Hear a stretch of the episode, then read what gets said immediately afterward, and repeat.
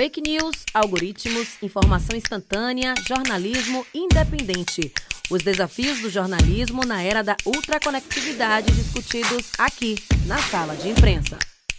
Olá, sejam todos e todas muito bem-vindos e bem-vindas a mais uma edição do Sala de Imprensa, um programa em que a gente discute os desafios do jornalismo e da informação na era da ultraconectividade.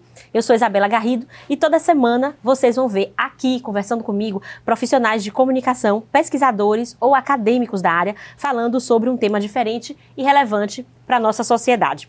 Hoje temos a presença mais que especial do jornalista, professor e escritor Emiliano José. E a gente vai bater um papo sobre a tão falada imparcialidade do jornalismo. É possível fazer jornalismo imparcial ou será que isso é um mito? E a neutralidade, será que dá para ser neutro na transmissão das notícias, da informação? Vamos falar disso aqui hoje. Fique aqui com a gente para esse bate-papo e lembrando que o Sala de Imprensa é transmitido pela Rádio Câmara 105,3 FM, pela TV Câmara, canal 12.3 da sua TV aberta e pelo YouTube, no canal arroba TV Câmara Salvador. Lá você vai poder rever os nossos programas e também compartilhar com seus amigos. Mas agora vamos para o que interessa, né? Vamos falar quem é o nosso convidado, dar um, um, uma apresentação mais detalhada Emiliano José é doutor em Comunicação e Cultura Contemporânea pela Universidade Federal da Bahia. É professor aposentado da Faculdade de Comunicação, jornalista de carreira e escritor com 14 livros publicados. Ele foi vereador de Salvador, foi também deputado estadual e deputado federal pela Bahia.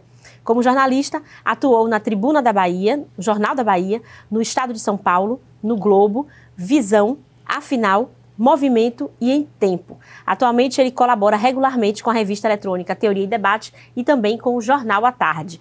Emiliano, muito obrigada por ter aceitado esse convite. Seja muito bem-vindo, é um prazer recebê-lo aqui. Eu estou muito honrada de estar conversando com um jornalista que eu leio desde os meus 16 anos, quando eu li a é revista é Caros Amigos. É que eu sou velho. eu também.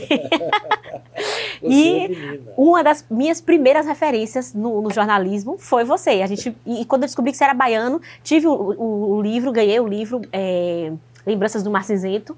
Que, Qual deles? São o primeiro. O primeiro. É, o primeiro. E acompanho suas colunas de lá para cá, já li livros e para mim sempre só fiquei sentida que não fui sua aluna na, na Facom, mas né, o resto vem acompanhando aí sua trajetória e quero começar já direta, fazendo uma pergunta muito direta e objetiva para você. O que, que você acha da imparcialidade no jornalismo? É possível fazer um trabalho jornalístico imparcial? Eu creio que essa ideia, eu quero me dizer muito honrado de estar aqui, falando com os ouvintes, os telespectadores, com todo mundo que possa estar aqui ouvindo essa conversa nossa. Eu, eu costumo brincar e falar a verdade um pouco sobre isto. Pudesse o, o jornalismo ou os jornalistas serem imparciais e eles eram candidatos a Deus para quem acredita em Deus. Eu não sou um religioso, porque Deus, para quem acredita, pode ser imparcial, em princípio, embora nem tanto, porque ele castiga também. Então, não acho nem isso tão simples. Mas imparcialidade no mundo não existe. Né? As pessoas têm opiniões, têm subjetividade e, portanto, elas participam dos acontecimentos e no exercício diário do jornalismo você coloca em ação a sua subjetividade também, suas opiniões também. Agora, é obrigação do jornalista, ou dos jornalistas, a busca incessante da verdade. É busca. Ninguém chega à verdade, encontrei a verdade. Você tem que ter a seriedade, a honestidade de ir atrás da verdade, é, não, não pretender impor suas opiniões aos fatos, embora os fatos sejam moldados e apresentados à, à sociedade conforme muito da subjetividade de quem apresenta, né? Os fatos. Agora, ao jornalista cabe a, a busca, insisto nisso, a busca da verdade. Mas o jornalismo não é imparcial, evidentemente não. não é? Ademais, jornalismo não depende de você ou de mim, ele está moldado por monopólios de comunicação por oligopólios de comunicação. Ele não é uma, uma coisa que dependa da sua boa vontade, da minha. Uh, do profissional como um indivíduo, né? Do, do, profissional como indivíduo, de modo nenhum. Ele é moldado uh, a rotinas produtivas que são uh, fruto da vontade e da orientação editorial dos grandes monopólios. Isso eu digo em relação à, à mídia tradicional com a qual nós lidamos, com as redes de televisão abertas, né? com as emissoras de rádio, com os jornais hoje cada vez é, menos importantes, os jornais impressos, eu quero dizer, uhum. é, estes é que impõem os rumos né, da, da cobertura, porque a gente imagina a cobertura com você indo lá para o campo e decidindo, não é assim. Né? Eu digo tanto dessa mídia tradicional quanto das redes sociais, que a gente tem uma certa ilusão Claro que o mundo mudou. O, o mundo das comunicações era um há 30 anos, é outro hoje completamente diverso, porque ele combina. Ele combina a mídia chamada tradicional e combina com a existência das redes sociais, da notícia em tempo presente. Enquanto nós estamos falando aqui, as coisas estão acontecendo e se nós tomarmos de um celular, nós já saberemos o que está acontecendo. O jornal impresso hoje, ele já é muito atrasado. Quando eu leio à tarde e até leio, chega na minha casa, eu já sei de tudo. Só posso ver um ou outro aprofundamento e tal, mas muito raramente. Então, quero enfatizar é que a produção jornalística propriamente dita, que você perguntou se ela é parcial, se ela é imparcial, ela evidentemente é parcial, porque ela não é uma orientação deste ou daquele indivíduo, ela é uma orientação vinda dos grandes monopólios. Se nós pegássemos as redes sociais, que a gente costuma usar como reino da liberdade, ora, que, que é o Facebook, o Instagram, o WhatsApp, se não controlado por grandes bilionários do mundo? Pois é. E assim, as pessoas têm a falsa ideia de que na rede social você consegue mais independência e tal.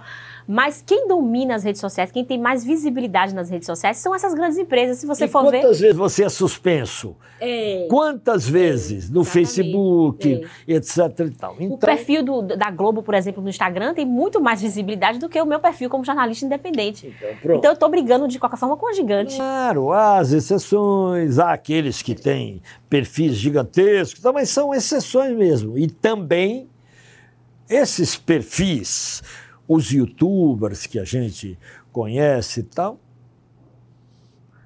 e são de uma, de modo geral, são de uma superficialidade que me assusta, é. né? Eu um dia é, minha neta estava assistindo um desses youtubers, eu digo, mas eles fazem sucesso porque falam besteira desse jeito? Minha neta diz, é, porque falam besteira e ela lá de olhos vidrados olhando aquelas besteiras. Mas não é disso que eu quero, para responder ao que você perguntou. No mundo não existe imparcialidade. Existe seriedade, busca da verdade, no caso do jornalismo especificamente, busca da verdade, seriedade, responsabilidade. Eu sempre Fui um sujeito sempre na minha vida, ao longo da minha existência, fui um sujeito e sou de esquerda, E, no entanto, eu, como jornalista, era obrigado a entrevistar Antônio Carlos Magalhães, que mais tarde foi meu adversário duro quando eu era da.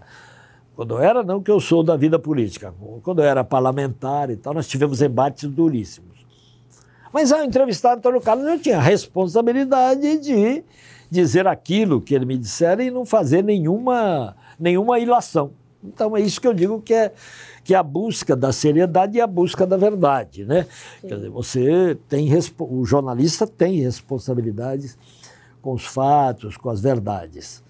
Agora, eu decididamente insisto, não há imparcialidade no jornalismo. E se você pega, porque eu não, se eu saio do Brasil e pego, por exemplo, a cobertura de uma coisa que a gente vê diariamente nas grandes redes do mundo ocidental, que é a guerra da Ucrânia, nós vamos ver um exercício profundo de desinformação diariamente. A guerra da Ucrânia foi é, consequência de um cerco que a OTAN fez. A Rússia foi fazendo, foi fazendo o cerco com um palhaço. Não estou falando palhaço maldosamente. O Zelensky era palhaço. Ele era humorista, né? Palhaço. Com um palhaço fascista. Não estou inventando nada, é só ir buscar a origem dele. Ele é um nazi fascista e hoje erigido à condição de campeão da democracia pelo Biden, pelo Macron, por todo mundo, pelo, pelo governo alemão, como um campeão, da, um fascista daquele erigido à condição de, de campeão da democracia. E como se o, as vítimas fossem os Estados Unidos, que fazem uma guerra por procuração, os Estados Unidos dão o dinheiro e a, e a Europa está fazendo um triste papel, entra. Mas tudo isso que eu estou lhe dizendo não aparece na nossa mídia. Agora, é, você falou aí dessa questão da, da, influência das grandes empresas, né, dos interesses e tal, e aí a gente já entra também na questão da neutralidade, né, porque, em teoria, a imparcialidade é você ouvir os vários lados da história. Não é isso? Me corrija se eu estiver errada, porque o senhor é professor. Não, é bom. Então você pode ouvir vários lados da história e ainda assim você mostrar um lado privilegiar, né? Todo dia isso acontece. É. Dá-se o seu vetor, é. a sua visão, e depois, mas nós não conseguimos falar com o João, com a Maria com o José, que é o outro lado. Pois é. Ou se ouvimos, ouvimos da secundariamente e vamos é. adiante. E a neutralidade, a gente a está falando aí de interferência de fatores externos, né? No caso, assim, você não, você não pode permitir que, por exemplo, interesses comerciais e políticos interfiram na forma como você vai redigir aquela notícia. O que é algo muito difícil quando você está submetido a um chefe, a uma empresa que está ali totalmente imersa, né? Numa política, muitas vezes numa politicagem. Então, a neutralidade também é algo quase impossível, impossível, né, de se atingir. Absolutamente. É o que eu disse desde o início. Só se fôssemos Deus. e não somos, né? Não dá. Agora, é, no seu livro Intervenção da Imprensa na Política Brasileira, que é um livro de 2015, que você traz vários fatos políticos do Brasil e a forma como a imprensa né, é, cobriu esses fatos, você fala um pouco de simulação de neutralidade. Tem uns capítulos que você fala disso, da simulação de neutralidade. Você acha que a própria mídia alimenta esse mito, assim? Porque as pessoas têm tanta sede, não, porque o jornalismo tem que ser imparcial, o jornalismo tem que ser neutro e tal. De onde vem essa cobrança? Você acha que é a própria mídia que alimenta esse mito da, da imparcialidade? Porque eu mesmo já vi o William Bonner falar mil vezes que o jornal, imparcial, o jornal nacional é imparcial. O que, é, que, você acha sobre isso? É evidente que alimenta esses mitos, né? É, e, e é difícil ao cidadão comum, à cidadã comum, perceber todas essas manobras uh, teóricas da própria mídia para defender-se. Eu costumo dizer que a mídia brasileira não pode contar a sua própria história, ela não tem condições de contar. Né? A Globo chegou a tentar fazer uma autocrítica muito precária sobre o apoio dela à ditadura, né? Sim. É, a, a, a, Folha de São Paulo também, mas nem tentou direito. A Folha de São Paulo foi profundamente envolvida com a ditadura. A mídia brasileira tem as mãos manchadas de sangue. A mídia brasileira participou decisivamente de um regime de terror e morte. A gente esquece disso. A Folha de São Paulo tem livros, eu não estou inventando nada. Tem um livro, como é que chama? Cães de Aluguel, de uma autora muito interessante sobre a Folha. É, e sobre, sobre a Globo tem também dezenas de publicações que mostram como eles foram íntimos da ditadura. A Globo, aliás, era uh, porta-voz privilegiada da ditadura. A Globo surge a partir de 69 e 70 como rede, como rede para dar suporte à ditadura e garantir as mentiras da ditadura. De que, que neutralidade, que imparcialidade tem a Globo? Né? Eu digo agora, por exemplo, né? eu posso, posso vir agora mais proximamente com aquilo que eu chamo os crimes políticos da imprensa brasileira. Eles apoiaram o golpe de 2016 com, com afinco, participando decisivamente. Nem pego a participação no golpe de 1964, que eles participaram. Toda a mídia participou decisivamente, salvo a última hora. Participou de se reunir com os militares para dar o golpe. 2016, a mídia participou todinha no golpe contra a presidenta Dilma. Tão golpe que não puderam condená-la. Olha só, não puderam condená-la porque não tinha nada, porque é uma mulher absolutamente honesta, né? É, ela entrou para valer no golpe. Veio, ela contribuiu decisivamente para a eleição do inominável que saiu agora, do Bolsonaro. Citei o nome, mas não quero citar de novo. Ela contribuiu decisivamente para a chegada do nazifascismo ao Brasil, por esse terror que foram os quatro anos do governo desse cidadão que está nos Estados Unidos passeando agora. Mas se eu falar que a mídia contribuiu decisivamente para a eleição dele, em que sentido? No, a, a, ponto, no sentido de que ela mostrou demais, de que ela exibiu, deu palco demais para ele, é isso? Ela nunca se colocou contra a eleição dele e nunca demonstrou quem ele era. Nunca disse que ele era um defensor da tortura. Mas ele, isso ficou muito claro nas falas dele. Ficou. Não, ele nunca se escondeu. Ele nunca se escondeu. Exatamente. Ele não, ele não se escondeu, não. Ele foi eleito com a cara que ele tinha, para ser verdadeiro. E ele nem gostava da Globo. Mas ninguém bateu nele para valer. Ninguém porque tinha o medo do PT sempre. Sim. Sempre. Era o, era, era o, era o pesadelo, né? O mal. É, vamos, nós vamos chegar agora para você, para eu concluir esse raciocínio. Então, eles foram cúmplices da eleição de Bolsonaro, inegavelmente, a mídia brasileira. Quando é, garantiu o golpe de 2016 e quando na eleição ficou os poucos que ficaram um pouco ó, tentando simular neutralidade eram poucos, e os outros que estavam embarcados, várias redes embarcadas diretamente na eleição de Bolsonaro. Né? Ora, não tem dúvida, verdade seja dita, Bolsonaro fez a eleição dele na contramão das grandes redes. Sim. Fez pelo caminho das redes sociais. Foi. É e nós já falamos, cujos monopólios, oligopólios estavam apoiando o Bolsonaro. A gente fala, as redes sociais, olha aí, ele se elegeu por essas redes sociais. Foram os, foram os algoritmos que, que elegeram é, Bolsonaro. E depois, aí alguém poderá objetar. É, mas quando veio a pandemia, a Globo foi muito correta. correta?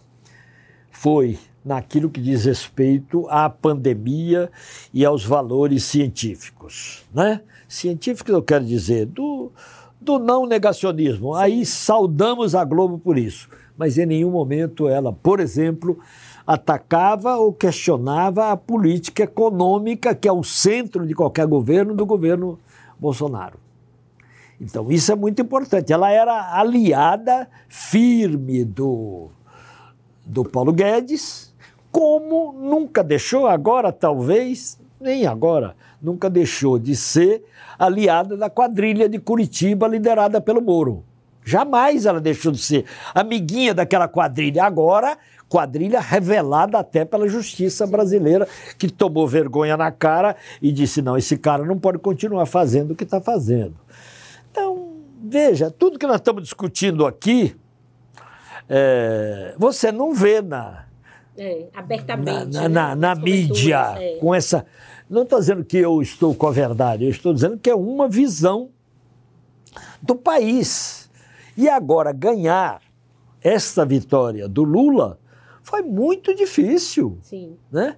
A mídia brasileira contribuiu decisivamente para esse pensamento conservador, atrasado, negacionista, porque tem, o negacionismo não é só do, do sujeito que saiu da presidência, não, é de muita gente. O conservadorismo não é só do presidente que saiu, não, é de muita gente, do, da, da nação brasileira ainda tomada pelo pensamento escravocrata, pela Casa Grande, pela escravidão.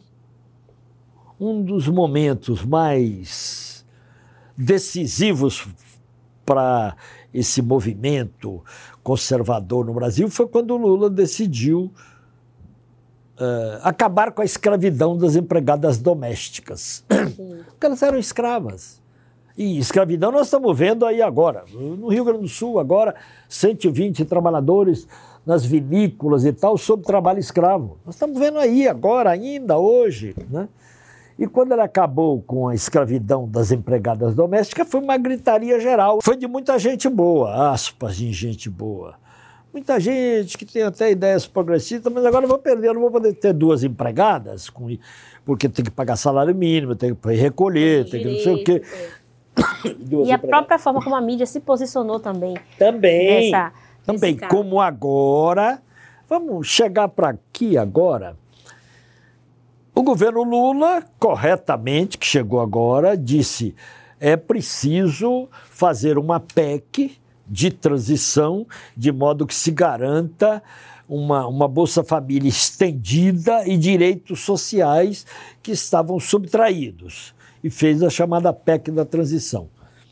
A mídia, desde o primeiro momento, toda a mídia, Globo incluída, desce de pau nessa, nessa tentativa do governo Lula de ajudar os pobres, que era uma ajudar, de contribuir para uma melhor condição de vida dos mais pobres, que era um compromisso de campanha, né? Sim.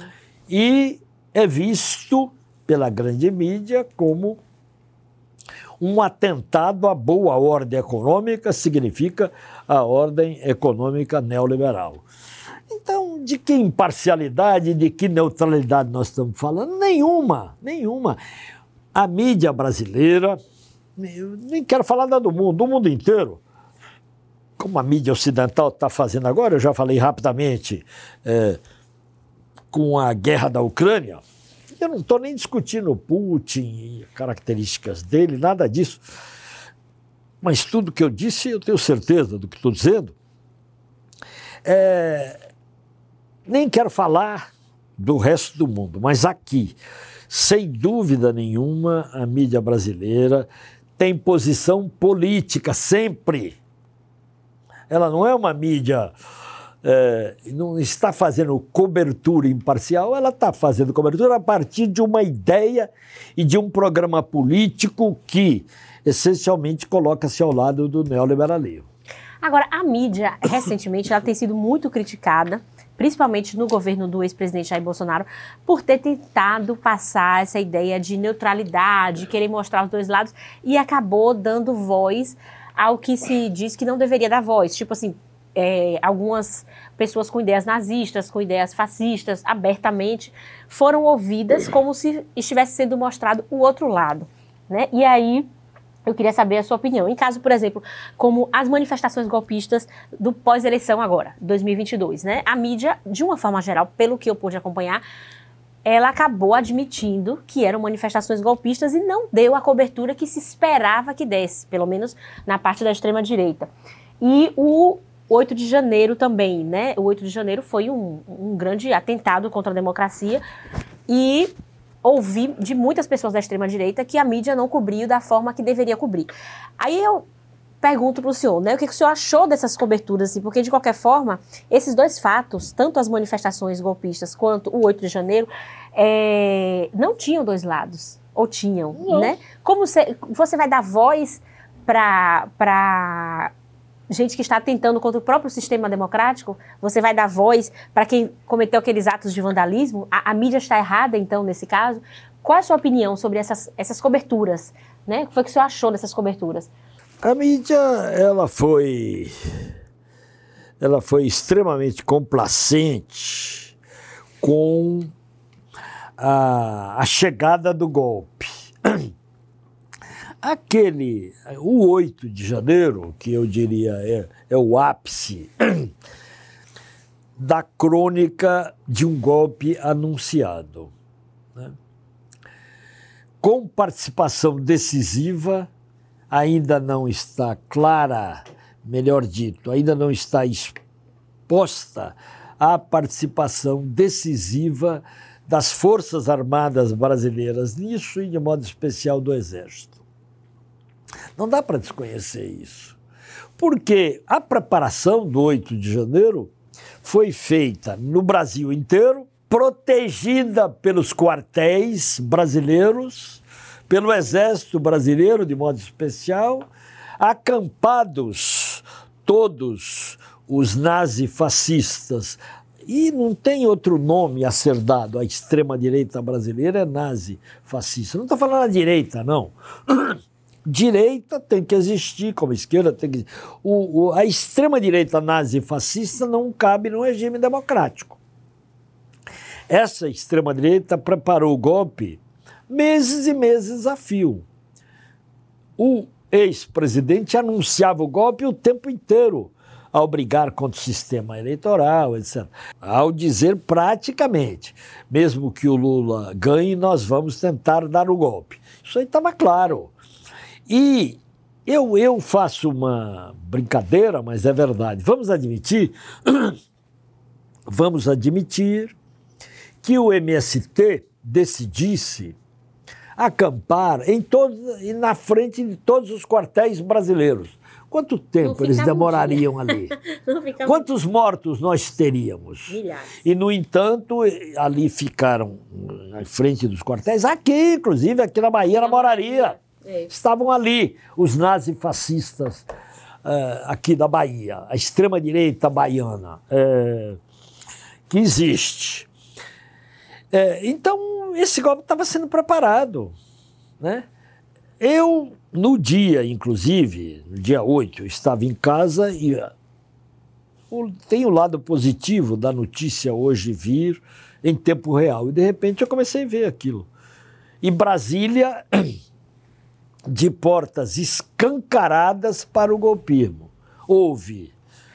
É, o governo atual foi tomado de surpresa acreditou no que não devia acreditar, que era no Ibanês. Eu, no, no dia, enquanto estava ocorrendo, eu escrevi, publicando na, no Face, eu escrevi dizendo o Ibanês está nesse jogo. Ninguém precisava me dizer. É por isso que eu digo que a mídia. A mídia não é que fracassa, é que ela tem uma posição. Então, deixou acontecer. No primeiro momento, Aí é que vem a sua pergunta mais diretamente. No primeiro momento, ela começou a falar manifestantes. Sim. Mas a Globo. Não, mas a Globo rapidamente virou. É, é. não, mas ela também estava manifestando, depois ela virou para golpistas e Sim. tal, mas o resto ainda continuou com manifestantes é. e tudo. E tem alguns jornalistas ainda, quando nós estamos conversando aqui, que falam que eram manifestantes, que não podiam estar presos, como é que se prende tanta gente e tal.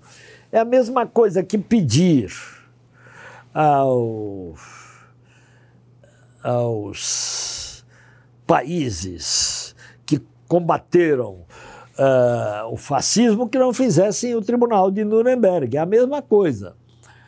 Ou seja, O nazismo pode ser absorvido pela democracia? Não, não pode. Né?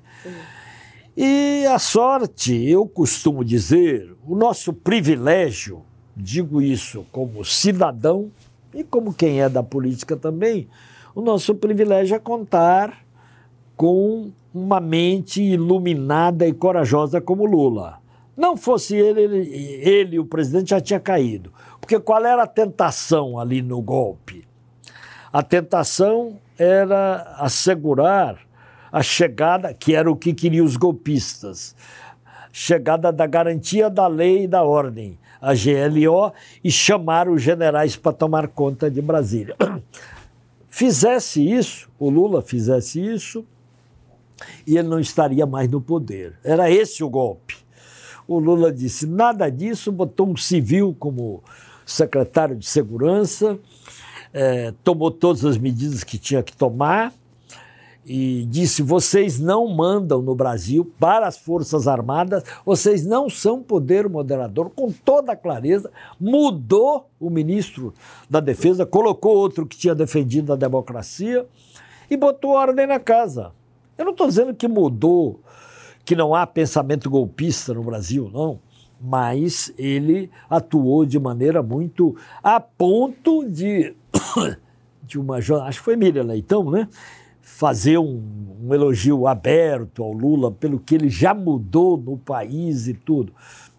Ninguém vai dizer que ela é lulista, porque não é. Mas teve que reconhecer como Lula já mudou tanto no país. Então, você tem razão houve uma, uma parcela grande da mídia que hesitou e eu diria até torcia para que o golpe desse certo, de 8 de janeiro.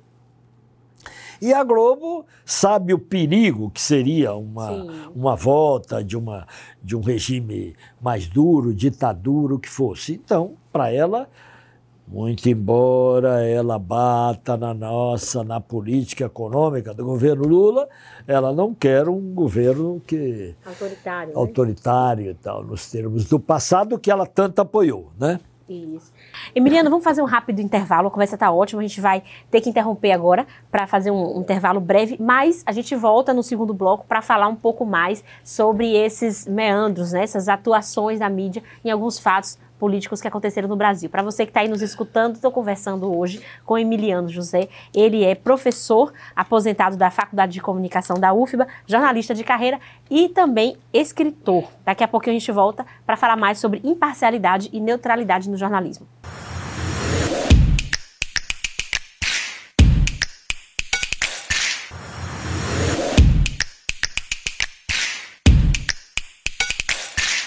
Estamos de volta. A sala de imprensa hoje está falando sobre imparcialidade e neutralidade no jornalismo. E eu estou conversando aqui com o Emiliano José, que é professor da UFBA, que é também jornalista, escritor, com 14 livros publicados e recentemente foi eleito para a Academia de Letras da Bahia. A gente está batendo um papo aqui sobre esses dois conceitos do jornalismo que são tão cobrados e é, almejados pela sociedade, mas que, para quem é profissional, é um tanto difícil, né, Emiliano, você alcançar essa imparcialidade, essa neutralidade. Agora, deixa eu fazer uma pergunta que é um pouco pessoal também.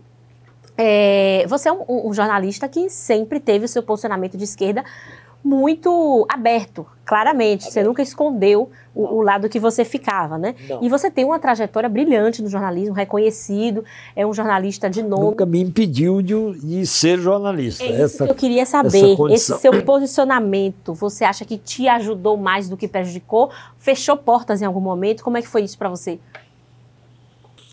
Eu digo sempre que as pessoas devem é, ler se você observa, eu vou falar de grandes nomes entre os comunistas.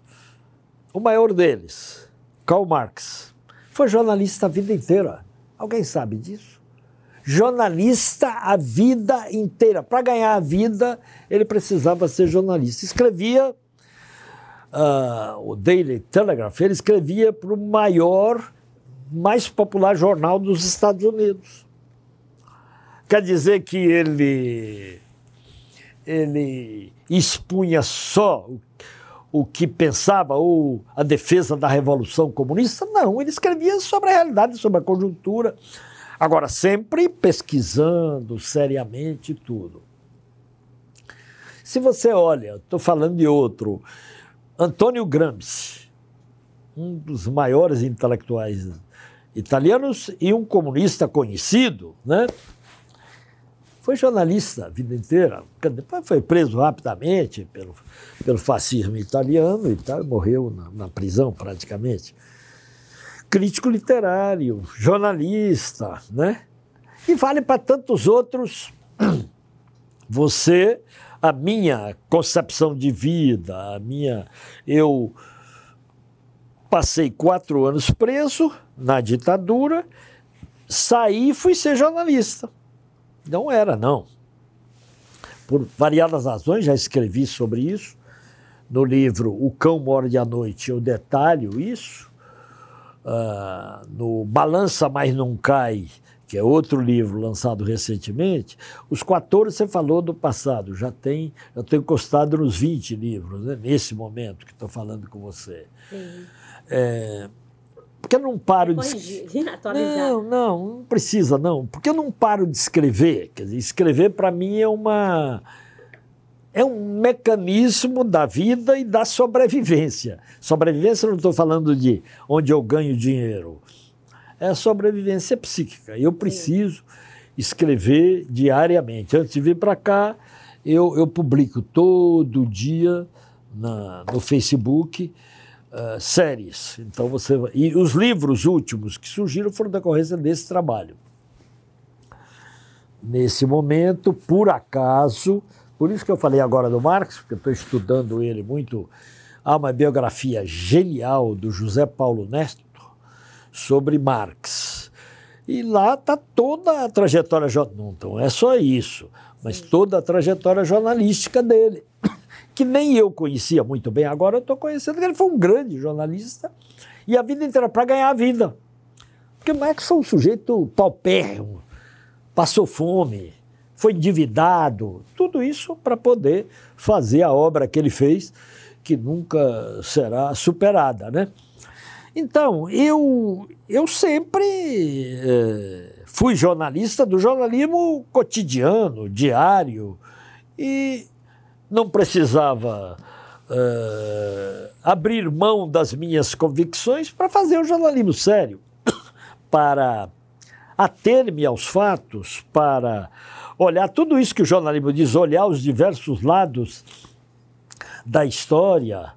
Mas é evidente que tinha um jornalista ali com a minha cabeça. Se eu ia cobrir uma greve, eu tinha que olhar tanto o lado do patrão como o lado dos operários, mas eu ia olhar bem o lado dos operários, para dar um exemplo, né? E assim vai. Eu tinha, mas não era, não cabia a mim distorcer nada em favor daquilo que eu pensava. Nunca coube. Eu nunca tive um problema com esta ou aquela matéria.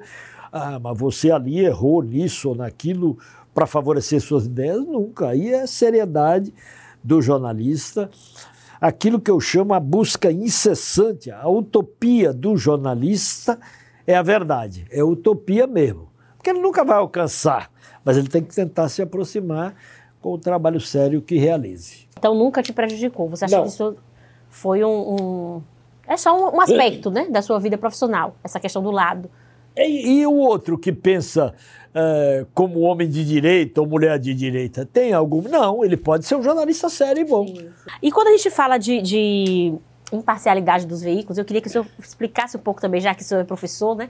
Explicasse para quem está nos assistindo, porque muitas vezes as pessoas não entendem. Quando a gente falou no início, o senhor falou no início que fazer jornalismo não depende do jornalista individualmente, né? Depende não. da. Não. Tem uma, ele está dentro de uma máquina, né?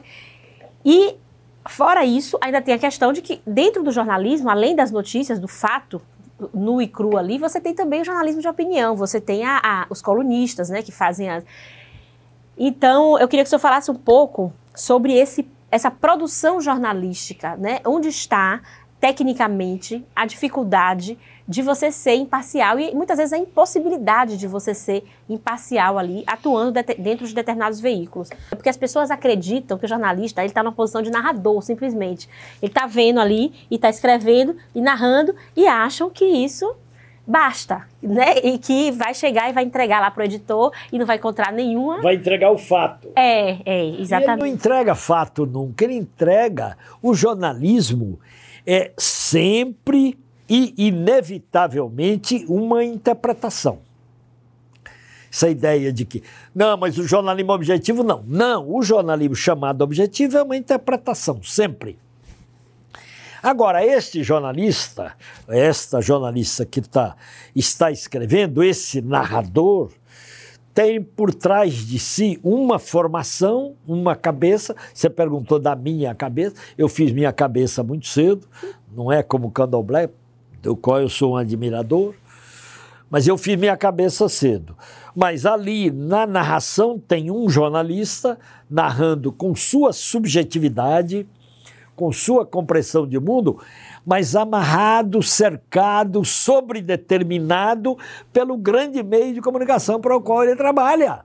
Até porque ele, ele não trabalha, ele não narra livremente, Exatamente. coisíssima nenhuma. Nenhum desses jornalistas do mundo ocidental todo narra a guerra da Ucrânia, tá, estou insistindo nela porque é um assunto muito presente, como está acontecendo, tem um ano de guerra. E parece em todos os comentários que a Ucrânia está ganhando a guerra é uma mentira, vai olhar o que está acontecendo, né? E, e parece que é uma guerra boa. O que se gastou até agora dos países ocidentais posto lá na guerra da Ucrânia em armas e dinheiro, daria para acabar com a fome no mundo. Meu Deus. Até 2030 daria para acabar com a fome no mundo. Eu escrevi, está aqui até no Instagram, tem um texto meu curtinho que mostra isso que o Jamil Chad, um grande jornalista, chegou a revelar também.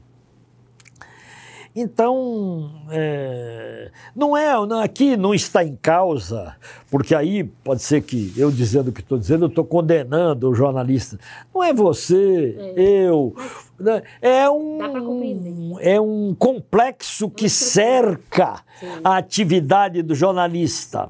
Claro, mas eu não tiro a responsabilidade e a grandeza também do jornalista. A grandeza e a pequenez ele pode perfeitamente, nesses limites estreitos, fazer um excelente trabalho. E há muitos que o fazem mesmo. O Chico Pinheiro, trabalhando na Globo anos a fio, não é? grande jornalista. E várias vezes ele se insurgiu, né? Mas, não, mas ia levando. e tinha, da, e tinha que levar. É, é. Porque também é a questão de sobrevivência para muitos. É, né? para muitos, é para milhares. Né? É um Agora, você pode, é, apesar dos limites, é, romper esses limites e fazer trabalhos interessantes e verdadeiros. Mas, de modo geral, Ninguém faz um trabalho livre. Bom, eu vou ser agora imparcial e neutro. Não vai, não é porque não queira, é porque você são rotinas produtivas já estabelecidas e de acordo com os parâmetros parâmetros editoriais dos grandes monopólios. E volto. Tanto da os grandes monopólios controlam a mídia tradicional, quanto controlam as redes sociais. Quem é que controla Facebook, Instagram? É. O Twitter agora. E demitindo na área, demitindo milhões, milhares e milhares de pessoas. Né? O Elon Musk está demitindo todo mundo do Twitter. Né? Você viu aí agora, recente. Então, não é um mundo fácil o nosso, do jornalismo, não. Pois é. Agora eu queria, Emiliano, eu separei alguns casos aqui para a gente comentar. Eu queria que você comentasse, na verdade, né? O que, que você achou da cobertura desses casos, né? De acordo com essa, eh, tudo que a gente tem falado aqui de imparcialidade, neutralidade, como a mídia é, se posicionou. E aí, já que você já citou a escola base, vamos começar por ela, que é um caso antigo e clássico, né? Na faculdade de jornalismo, geralmente a gente estuda esse caso. O que, que, você achou que você vivenciou isso na época? Você viu lá como é que a coisa se deu? O que, que você achou dessa cobertura da escola base? O, o episódio da escola base é um, um exemplo de tratar de modo espetacular a notícia sem preocupação com a verdade, neutralidade, imparcialidade, o Diaba 4. Eu cheguei a falar para você em conversas aqui laterais que era muito importante assistir um filme chamado A Montanha dos Sete Abutres. Porque isso não é uma novidade, essa, esse tratamento espetacular da notícia. A Montanha dos Sete Abutres é um filme eu cheguei a, a quando dava aula, fazer um curso é, especial só voltado para cinema e jornalismo. Um dos filmes essenciais para discutir que eu botava era esse A Montanha dos Sete Abutres. Quando tem um sujeito numa caverna e tal, mas eu não vou fazer spoiler, como diz o povo, cabe então ver como é que é para criar um fato que não tem foros de verdade, mas você vai transformando em verdade. O caso da escola base foi isso. Né? É, crianças, uma, duas, três, eu nem vou entrar no detalhe, acusaram os donos da escola de abuso sexual. Essas crianças desenvolveram fantasias, falaram sobre os donos da escola e delegado, jornalista gostaram da história e foram adiante até massacrar esses donos sem qualquer comprovação. Agora, eu acho que pode ter havido também, não sei, estou especulando, porque na época desse caso eu era muito pequena, eu só estudei ele. Pode ter havido uma atmosfera também que contribuiu para que a criança falasse o que as pessoas queriam que ela falasse, porque tem isso, criança tem isso. Então, quando você pega uma criança e faz umas perguntas de um determinado jeito, despreparado, você acaba influenciando a resposta Ué, dela mas também. Por quê? Mas porque o jornalismo tinha um parte-pri, tinha uma queria a condenação, Sim, desenvolvia o clima nessa direção que você está falando. E eu digo sempre, quando se trata desse assunto, os riscos para crianças e adolescentes, para crianças mais, está não na rua, está em casa. Está na mãe, está no pai. Os estupros não ocorrem fora, ocorrem nas casas. Os abusos, né? Abusos os abusos sexuais, os estupros, ocorrem dentro de casa, ou com o tio, ou com o avô, ou com a avó, porque não é só homem. É, ocorre em casa. Não, isso é estatístico. Não é na rua. Ah, foi estuprado ali no meio da rua. Então, isso é um, é um acontece, caso. Mas é acontece, é mas é raríssimo. Então, ali aconteceu um caso dessa natureza. E aí, como você disse, cria-se o clima e as crianças passam. Ah, o tio abusou mesmo e tal, tá, tá, tá. E aí acabaram com uma família absolutamente inocente e tudo. E agora é muito tardio, mas eu ainda assim saúdo um dos jornalistas a cobrir aquele episódio daquela forma distorcida veio e disse: Nós erramos. Eu não, não desmereço esse gesto, não. Acho muito legal. Mas já cometeram um crime, né? Bárbaro já. contra uma família. Né? E até a forma de você extrair informações é. de uma é. criança. E né, você não pode também se basear única e exclusivamente no depoimento de uma criança para acusar. Não, e a escuta de crianças hoje é muito observada, disciplinada, é preciso ter psicólogo, assistente social, tudo porque por causa do que você está falando ela, ela pode não dizer tudo, às vezes é o contrário, ela é abusada e tem dificuldade de dizer que foi abusada. Estou é. falando porque já experimentei, já estive perto de casos como esse. É isso. Então, o próximo caso agora, é, o senhor já deu uma pincelada no impeachment de Dilma, né? Então, eu vou pedir para o senhor falar agora sobre a cobertura do mensalão. O que, que o senhor achou da cobertura do mensalão? 2005, não foi? 2005. Bom, tem muita coisa publicada já. O mensalão era uma operação política. Desde lá começava uma operação política destinada a evitar a continuidade do PT. Então, vamos primeiro. Não tem nenhuma, isso não é novidade, porque eu estou falando de coisas que estão aí na nossa cara. Muito embora caminhe na contramão de um senso comum. Não existiu mensalão. Não existiu? Se eu falar. Eu estou dizendo, não existiu o mensalão. Porque o mensalão falado é o governo Lula dando dinheiro para sua base para cada deputado. É uma mentira. Não existiu isso. Não houve isso, porque não cabia. Agora, precisava atingir Zé Dirceu, que era um potencial candidato a presidente da República. Zé Dirceu era visto como pior do que o Lula para a direita. Bom, Lula já está aí, mas o Zé Dirceu vai ser um desastre maior. Do ponto de vista da, da extrema-direita ou da direita, que se queira, ele não pode. Né? Vamos dar um jeito de pegá-lo. Quem é que foi o sujeito que fez isso, que está na cadeia agora? Quem foi que levantou tudo isso mentindo? Roberto Jefferson. Este, um sujeito que nem controle emocional tem, um assassino. Está aí agora na cadeia. Né? Um mentiroso quanto mais e tudo. Não, Zé, aí derrubaram o Zé de Seu. Dali a pouco, Genuíno. Dali a pouco, todos os dirigentes do PT. Precisava, de, precisava aquilo, fazer aquilo, para tentar pegar o Lula. Chegaram a propor ao Lula. Olha, não se candidata e a gente para com tudo isso. Falou negativo. A mídia fez parte desse, desse conluio também? Oxi! Aí é baiano, meu. Oxi! No, a mídia estava embarcada de corpo, alma e tudo o resto. A mídia embarcou nisso para valer. Não tem dúvida nenhuma. E não havia jeito de você contrapor porque estava todo mundo. Então, veja. É, ali precisava criar aquele clima, né? E depois redundou na. Agora todo mundo dizendo, não, mas não houve mesmo, é, não houve, quase matam o Genuíno, que teve um ataque do coração e tudo, que é um sujeito que eu conheço a vida de Genuíno. Eu fui à casa dele, ele mora numa casa lá no Butantã, numa casinha de latérrea e tal, há milênios, um cara que não tem nada na vida. Que, que, que ladrões são esses que não tem nada? A mesma coisa é de seu.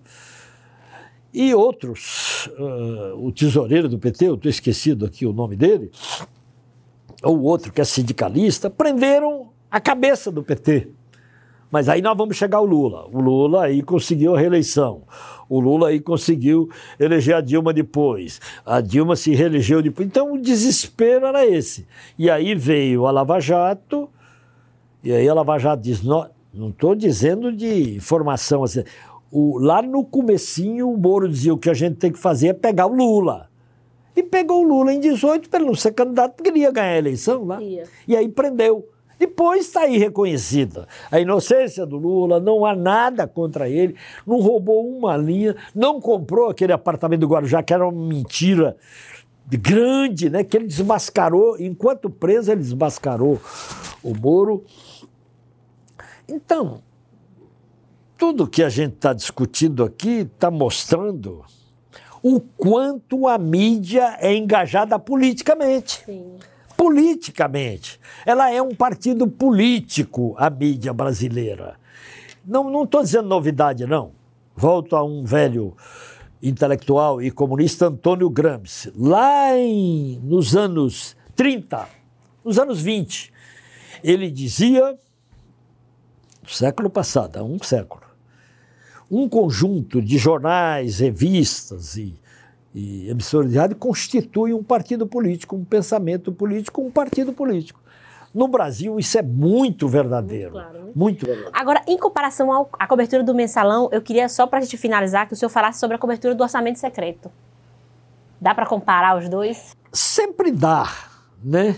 O orçamento secreto é um escândalo que não tem tamanho, né? é um, é um atentado contra a República, é um atentado contra a vontade da população, porque a, a população elege um presidente da República. É para que ele dirija onde alocar os recursos para a população. com este orçamento secreto, até quando ele caminhou e continua a caminhar de alguma forma, porque não é simples você desmontar, é, grande parte do dinheiro público está sendo aplicado aleatoriamente e sem responsabilidade pela Câmara Federal. É, e a cobertura foi precaríssima também com relação à revelação do significado negativo desse orçamento secreto. Apareceram coisinhas e tal, mas nada quanto à gravidade, né? Como é que você destina, organiza? Vamos construir ali um hospital. Por que ali um hospital? Tem que ser de política pública. Tem que, o dinheiro tem que ser voltado para isso. Mas não é simples desmontar. A chegada do novo governo pode implicar em mudança, mas não é rápido assim por conta dos poderes políticos do país. Né? E até a forma como a mídia é, não se propôs a explicar o que era o orçamento não, secreto. exatamente. Ficou, é então é, é, um assunto muito Por quê? difícil. Só uma palavra, orçamento. Não, não tem nada de difícil. Não, assim, para a população é, comum, assim. É, ela tinha que explicar, é. tinha que traduzir o que, que, é isso, o crime que isso significa para o povo brasileiro. Né? A verdade é essa. É isso, Emiliano. Adorei essa conversa da gente. Sinto muito ter que encerrar esse programa. Eu gostaria muito de estar aqui, é, digamos assim, recebendo as aulas que eu não tive com você na Facor e passando para os nossos é um telespectadores também. E eu estarei aqui quantas vezes você achar interessante, eu tiver alguma utilidade, com certeza. eu estarei aqui. Voltaremos a, a, a te convidar para a gente falar sobre outros assuntos. Muito eu obrigado. estou fazendo uma série sobre memórias do jornalismo da Bahia. Né? Então já, já publiquei o primeiro livro, O Balança Mais Não Cai, o segundo está em andamento, os comunistas estão chegando, tudo sobre jornalismo. É, o outro, O Violeiro e a Filha de Oxum, já seguiu também para produção. E o próximo são as comadres estão chegando, que é a verdade é a chegada das mulheres no mundo do jornalismo na Bahia. Mas isso é do cotidiano do sim, jornalismo, sim. não é teoria jornalística não. Certo. São personagens que eu busquei no mundo do jornalismo da Bahia. E os três primeiros já estão publicados na Amazon. Né? A, a, o Balança Mais Nunca já está publicado, os comunistas estão chegando, vai sair agora. E o Violeiro e a Filha de Oxum uh, também já vai sair, agora já está publicado na Amazon. E as comadres estão chegando, nós estamos em linha final de produção para também colocar no mundo virtual, na Amazon e depois publicar Sim. impresso. Tem ainda vários outros personagens já estão prontos, que eu quero dizer, eu já escrevi. Aí é só ir colocando na ordem e fazendo sair. A hora que quiser colocar, conversar sobre essa série, Vamos, também. Sim. Pronto. Podemos. Podemos marcar. Obrigado mais uma vez. Né? Espero conversarmos várias vezes. Obrigado muitas, a vocês e a meus parceiros todos que estão aqui, que são responsáveis por essa, por essa conversa nossa. Sem eles não tinha não essa tinha, conversa nossa. É, exatamente. Né? Para você que está aí, quer conhecer um pouco mais sobre o trabalho de Emiliano José, ele acabou de falar aqui as obras dele disponíveis no Amazon. Tem também milhares de artigos né, na internet. E outros livros. Outros livros também. E aí você tem uma, uma produção muito vasta para conhecer esse trabalho. Mais uma vez a gente fica por aqui, agradeço a sua audiência, agradeço vocês que estão aí do outro lado, toda a equipe que está aqui fazendo esse trabalho do Sala de Imprensa e até o próximo programa.